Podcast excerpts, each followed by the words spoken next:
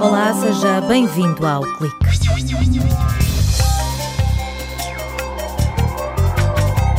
Uma equipa de investigadores da Universidade de Aveiro propôs uma nova fórmula para avaliar a produtividade e o impacto dos cientistas. O Index O quer ser uma alternativa ao atual método usado no mundo académico. Já ouviu falar em estradas inteligentes? São elas as protagonistas da rubrica de Gadgets com Nuno Borges de Carvalho, investigador no Instituto de Telecomunicações de Aveiro. A salicórnia tem propriedades antibacterianas e antitumorais. É pelo menos isso que sugerem vários estudos feitos na Universidade de Aveiro. No Departamento de Biologia, os investigadores andam à procura de formas sustentáveis de otimizar a produção desta planta, que cresce nas marinhas.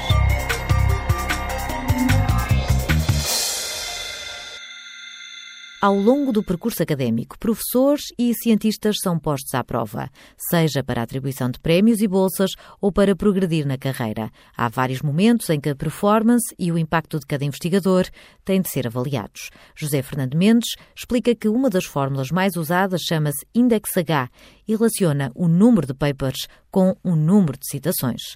Mas o vice-reitor da Universidade de Aveiro diz que este método é injusto e muito genérico é um índice, digamos assim, global, é um índice de carreira.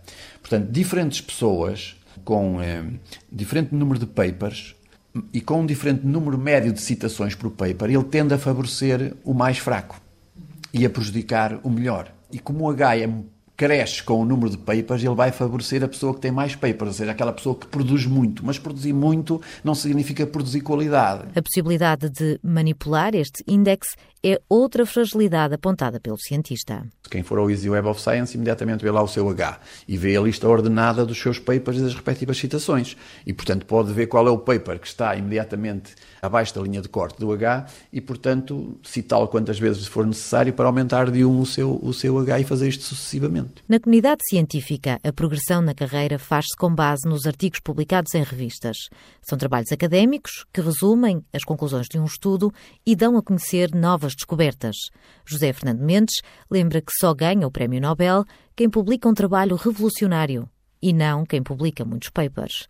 Para o vice-reitor da Universidade de Aveiro, estas ideias com grande impacto devem ser valorizadas através de um novo índice. O nosso índice, que a gente designou por O, de output, em inglês, leva em consideração o H, portanto, uma média da performance global do, do, cientista e do artigo mais citado desse cientista. Ou seja, é a média geométrica destes dois fatores.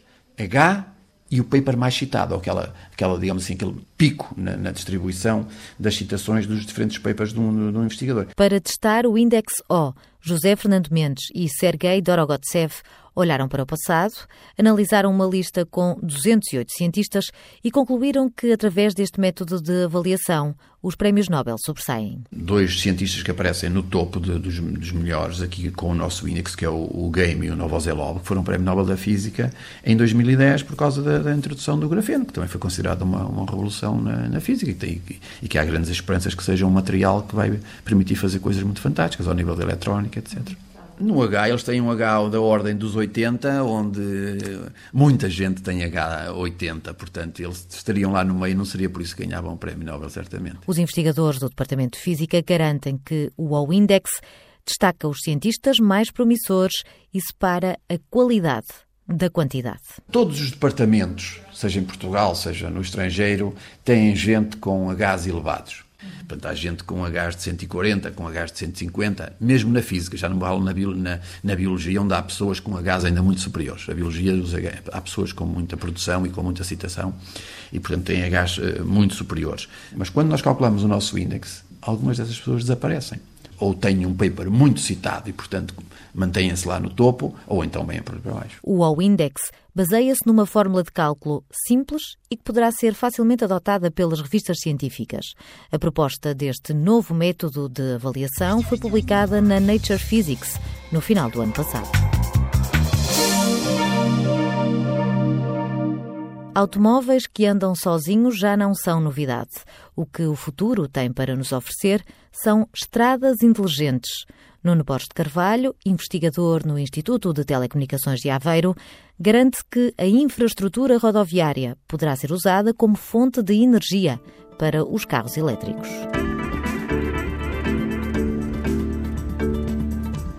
Boa tarde, portanto, hoje vamos nesta rúbrica de gadgets falar de estradas inteligentes.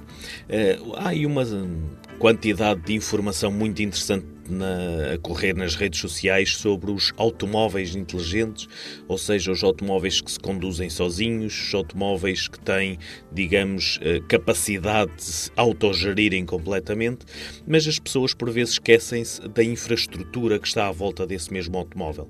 E, portanto, da mesma forma que uh, as tecnologias de informação e comunicação estão a permitir que estes novos automóveis uh, andem independentemente, também estão a começar a olhar para o que é que vai acontecer à infraestrutura. E nesse sentido, a Universidade de Aveiro tem andado a, gerir e a, promover um conceito de uh, estrada inteligente. Estrada inteligente porquê? Não só porque a estrada vai no futuro falar com o automóvel, porque a estrada vai ser, se nós quisermos utilizar uma palavra um bocadinho mais rebuscada, um hub toda a informação dos automóveis que estão em cima dela, mas também, e do meu ponto de vista, que vai ser a, eh, a fonte de energia para os próprios automóveis que estão em cima dela. Ou seja, num cenário de uh, automóveis elétricos, que é mais ou menos claro que vai ser uh, o futuro dos nossos automóveis, a possibilidade que vamos ter dos automóveis se alimentarem da própria estrada, alimentarem no sentido de irem buscar energia à estrada, vai permitir, por exemplo, que quando eu pago depois uma portagem, essa portagem possa ser uma portagem com energia associada e não seja simplesmente o facto de utilizar essa mesma estrada. E, e se fizerem uma busca no Google por uh, Smart Roads, uh, de certeza que irão encontrar alguns temas muito interessantes para discutir. Foi a rubrica de Gadgets com Nuno Borges de Carvalho.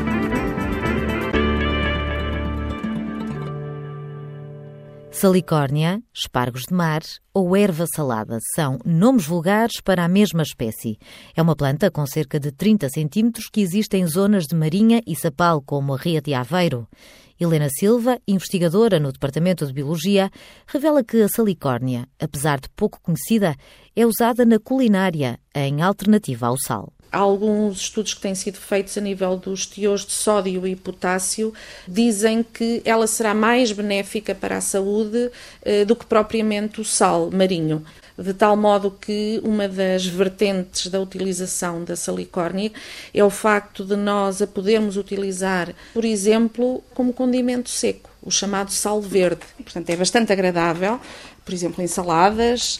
Há também quem a consuma sob a forma de picles. Estudos feitos nos departamentos de Biologia e de Química da Universidade de Aveiro, em colaboração com a Ilha dos Puxadores e a Associação Laguna de Aveiro, revelaram que esta planta tem propriedades muito interessantes. A nível de nutrientes e também a nível medicinal, eh, os resultados que temos neste momento e comparativamente a outros de espécies muito próximas, que sugerem que é uma espécie com diversas atividades biológicas bastante interessantes, nomeadamente atividade antibacteriana, antitumoral, a nível de ser hepatorregeneradora, portanto são ainda coisas muito, muito incipientes que, que precisamos de desenvolver mais estudos, sem dúvida. A salicórnia fresca tem de ser consumida durante os meses da primavera, antes de produzir as sementes.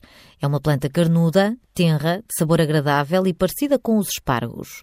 Os estudos feitos na Universidade de Aveiro pretendem rentabilizar a produção tentando manipular um bocadinho as condições que nós encontramos no campo, nomeadamente a salinidade e o encharcamento, nós estamos a tentar perceber que condições é que nós devemos criar no campo nunca deixando de pensar na sustentabilidade, eh, de tal modo que ela continue a ser uma planta salgada o suficiente uh, e ao mesmo tempo bastante tenra e que nós possamos obter a planta por um período mais alargado no campo. Helena Silva sublinha que os investigadores estão ainda à procura das condições ambientais que influenciam o crescimento desta planta. O que nós verificamos no campo é que há plantas com um diâmetro eh, de caule maior e outras eh, não tão grandes. O que quer dizer que, em termos de biomassa, de produção de biomassa, essas plantas com eh, diâmetros de caule maior, eh, com certeza que serão sempre mais rentáveis.